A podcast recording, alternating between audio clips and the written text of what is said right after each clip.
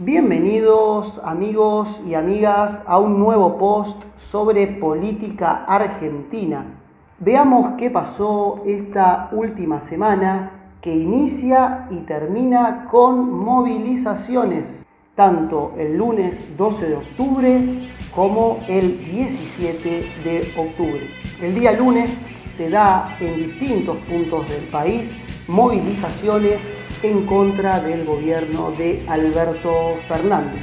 Son movilizaciones de importancia, ya que si bien no son homogéneas discursivamente, sí representan un punto de inicio y de encuentro del espacio opositor. Leyendo esta situación y de manera estratégica, Mauricio Macri empieza un ciclo de entrevistas el día lunes, después de varios meses de no hablar.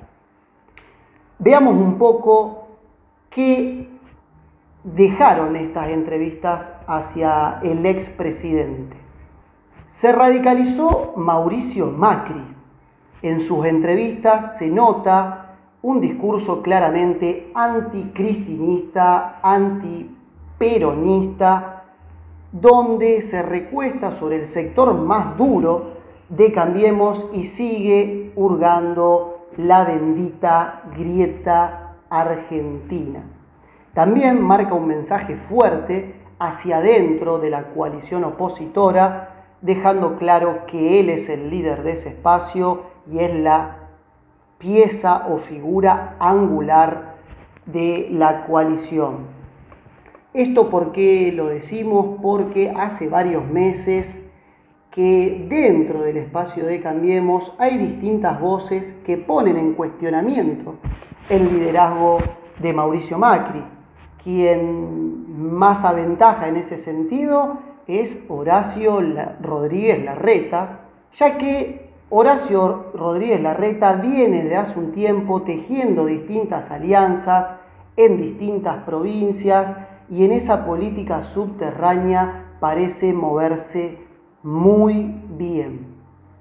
Como tip que podemos agregar a lo que dejaron estas entrevistas a Mauricio Macri, quizá el expresidente deja pasar o no explora la beta del expresidente estadista, donde realiza análisis de la situación actual del país y cuáles son los desafíos de cara a un futuro de mediano y largo plazo, hablando de una manera más serena, más analítica. Parece que esa beta no es la que está tratando de explorar eh, Mauricio Macri y su equipo, sino que sigue con esta lógica más de política de trinchera.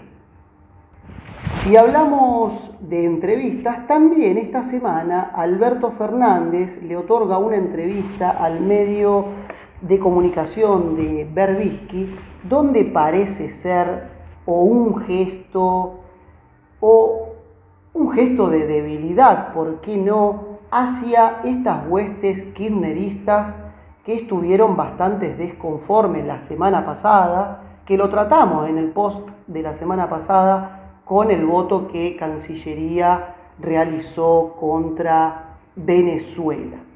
Mientras tanto, los problemas siguen bajo la gestión de Alberto Fernández. Esta semana, problema fundamental con el dólar que no para de subir y obviamente esto complica todas las variables, tanto económicas como sociales, problemas muy importantes que el gobierno no está pudiendo eh, solucionar.